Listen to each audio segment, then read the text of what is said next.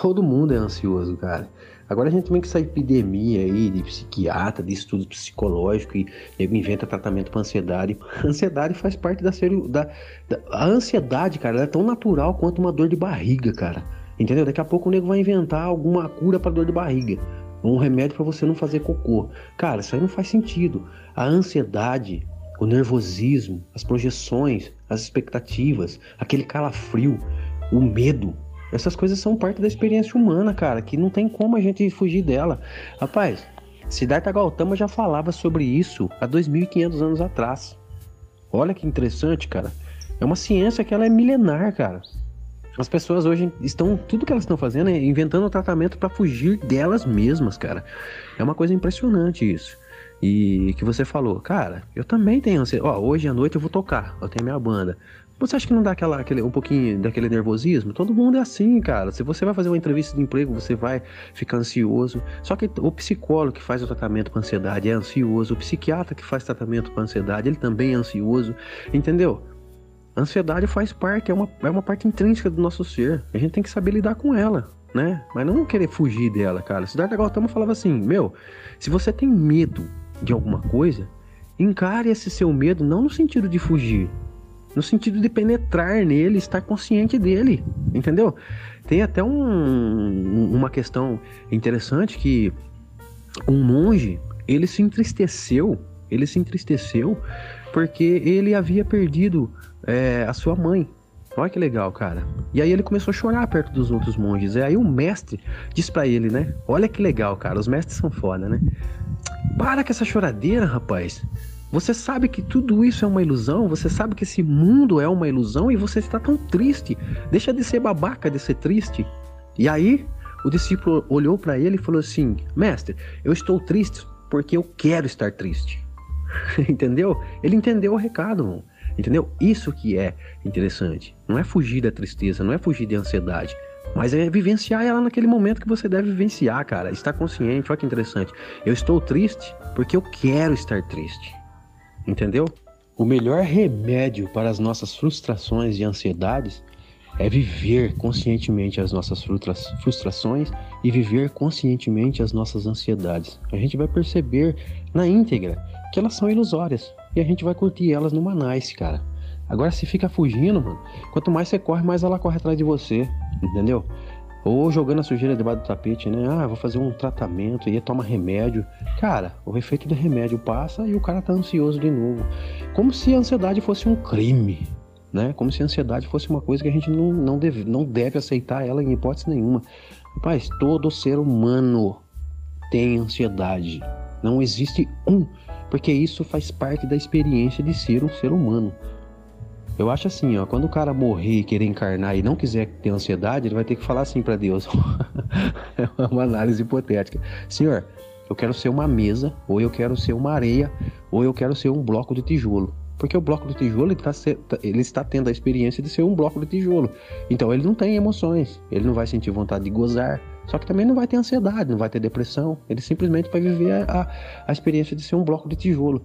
Agora, Senhor, eu quero ser um ser humano. Você vai ter que viver essas porra dessas experiências de ser um ser humano, cara. E doa quem erra. A ansiedade faz parte dessa experiência. E não tem como fugir disso, cara.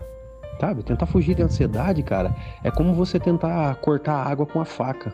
Né? Pega uma faca aí, vai num rio e começa a riscar o rio. Alguém pergunta: o que você tá fazendo? Ah, eu tô ferindo a água. Isso é uma coisa impossível, cara. Ninguém consegue cortar a água, abrir uma, a, a, abrir uma brecha na água como a gente poderia fazer com a pele de alguém, a pele do animal, ou numa casca de árvore, ou numa fruta. Entendeu? Então, tentar eliminar ou, ou tentar fazer tratamento para ansiedade é o mesmo que cortar a água. Ou seja, condição impossível. Mas agora tem condição da gente não é se conformar com ela, mas a gente aprender a viver com ela. Seguindo os preceitos, por exemplo, que Siddhartha Gautama deixou, encare a sua ansiedade de frente. Esteja ansioso porque você quer estar ansioso. Esteja consciente no meio da sua ansiedade. Você vai ter controle maior dela. Você não está fugindo dela. Entendeu? Você vai ter consciência de que, opa, isso aqui é meu, mas eu posso aprender a dirigir essa merda aqui. Entendeu? É diferente, cara, que eu fico correndo dela, eu nunca vou conseguir lidar com ela, entendeu? E aí fica com essa, com essa fuga da consciência. Percebe quando a gente consegue, fu quando a gente fica procurando tratamento para os nossos dramas, a gente está fugindo da gente mesmo, cara. A gente está é, se negando, cara. A gente não se abre nunca a vida, cara. A gente está sempre fugindo das coisas ruins. Alan Watts ele fala uma coisa interessante. A dor e o prazer são faces de uma mesma moeda. Quanto mais prazer você quer ter, mais dor você terá, entendeu? É o contrabalanço das coisas, não tem como você fugir disso.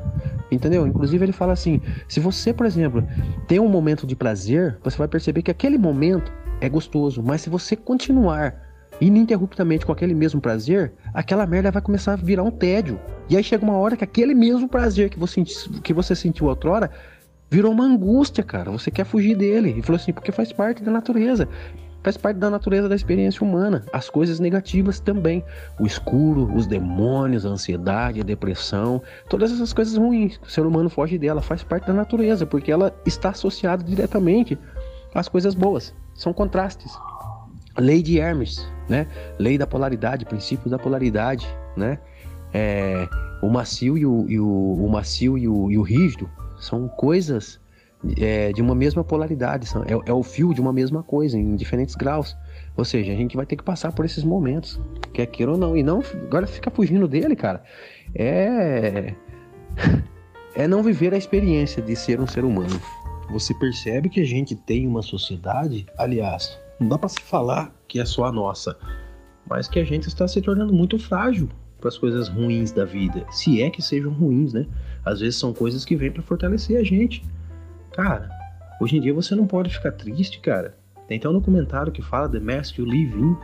Hoje em dia você não pode se expressar é, cabisbaixo, depressivo ou ansioso, cara. Você tem que ser o quê, cara? Você tem que ser robô, mano. Entendeu? Quer dizer, essas coisas faz parte do processo do ser humano, da expressão, entendeu? É uma coisa que a gente está fugindo disso, cara. Só que essas coisas estão.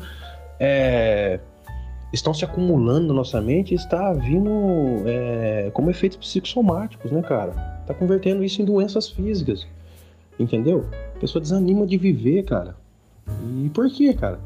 Você pode ver, cara. E até uma questão de, nossa, um homem business, um homem do negócio, é aquele homem, né, 100% racional cheio de emoções reprimidas ali, que a gente sabe, cara. Porque essas emoções, é como eu falei, é como dor de barriga, mano. Né? Fazer cocô todo mundo faz. O homem de negócio, o, o sem teto, né? A, a freira, a prostituta, todo mundo tem que ir no banheiro, necessidade, entendeu? E aí você quer ser um homem de negócio, tem que ser aquele cara sério, né? polido, né? com uma linguagem técnica muito bem definida, fala bonito. Não é um homem de muito sorriso, tristeza jamais, porque ele é um cara que ele é um profundo conhecedor das suas questões emocionais, né? Só que isso é tudo uma máscara, the mask you live in. Isso é tudo uma máscara, cara. Às vezes chega na casa dele, já é o quarto, quinto casamento que o cara tem, porque sabe que, né? Às vezes na casa dele é o lugar que ele quer desabafar um pouco aquilo que tá reprimido, e aí às vezes a mulher não aguenta, entendeu? Por isso que é o terceiro, quarto, quinto casamento. Às vezes mora sozinho porque não se dá bem com a família por causa disso, entendeu? E não é nem tanto culpa dele, é culpa de ficar reprimindo essas coisas.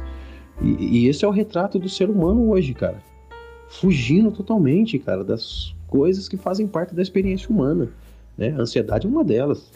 Né? Se o coração hoje tiver um pouquinho mais acelerado do que ontem, pronto. Já tem que ir no médico, já tem que tomar alguma coisa. Não, não aceito isso aí em hipótese nenhuma. Isso é uma coisa tão natural, cara. Os animais também, eles, eles têm certos tipos de ansiedades, a gente vê, cara. Entendeu? Você vê um animal aí quando ele está fugindo do seu, predador, do seu predador, você vê que ele está com as pupilas dilatadas, você acelera a, a aceleração cardíaca está lá em cima. É natural da experiência de ser um animal e da experiência de ser um ser humano faz parte de todas essas coisas. Só que hoje a gente está fugindo demais. Eu acho que, como eu falei, não é se conformar com essas coisas ou lá, ah, deixa que se foda, né, meu? A hora que essa emoção ruim vir em mim, eu vou tocar o foda-se. Não, não é isso. Mas é encarar elas para aprender a manejar isso, né? Quando eu tiver naquele pico de ansiedade, eu tenho um controle melhor. Agora, não, a ansiedade vem em mim, nossa, não, opa, opa, pega meu tarja preta lá, mulher. Pega meu tarja preta, aí toma, o cara fica dopado. Aquilo é uma dopagem. Te dopa, deixa você grog, dor de cabeça, não consegue raciocinar direito, fica com sono. Ou então você toma um para ansiedade, só que você dorme o dia inteiro, né? Oh, tô tomando remédio para ansiedade, tá? Mas o que, que o remédio tá fazendo? Ele tá ajudando você a lidar com a ansiedade? Não. Quando eu tomo remédio, me dá sono, eu vou dormir. Legal. É, isso é uma denúncia clara e direta e objetiva de que você tá só tá fugindo dela. Quando ela vir, você dá um tempo para ela, né? E vai para cama dormir, né? Com o efeito do tarja preta. Só que ela fica lá do lado lá, o seu criado mudo, sentadinho esperando você acordar. Quando o efeito passar que você acordar, ela cai para dentro de novo, fala assim: "Não, filha, não foge, não foge não, que eu quero você. Vou te abraçar de todo de todo o meu coração." E não adianta quem tira de mim, eu, eu daí, entendeu? Até que a gente siga os preceitos de Gautama, por exemplo, né? né? Opa, peraí. Vamos negociar a ansiedade. Senta aqui. O que, que você quer de mim? Ah, tá. Então tá bom. Vamos, vamos, vamos no segundo. Ó, eu tenho, eu tenho alguns interesses aí. Você pode ajudar? Eu? A resolver esses interesses? Aí também eu, eu, eu satisfaço os seus interesses aí, né? Então não vamos fugir, não. Vamos marcar uma reuniãozinha, vamos trocar ideia, eu e você, ansiedade, vamos negociar, ver o que vai ficar bom para mim e para você, e a gente leva a nossa experiência numa nice.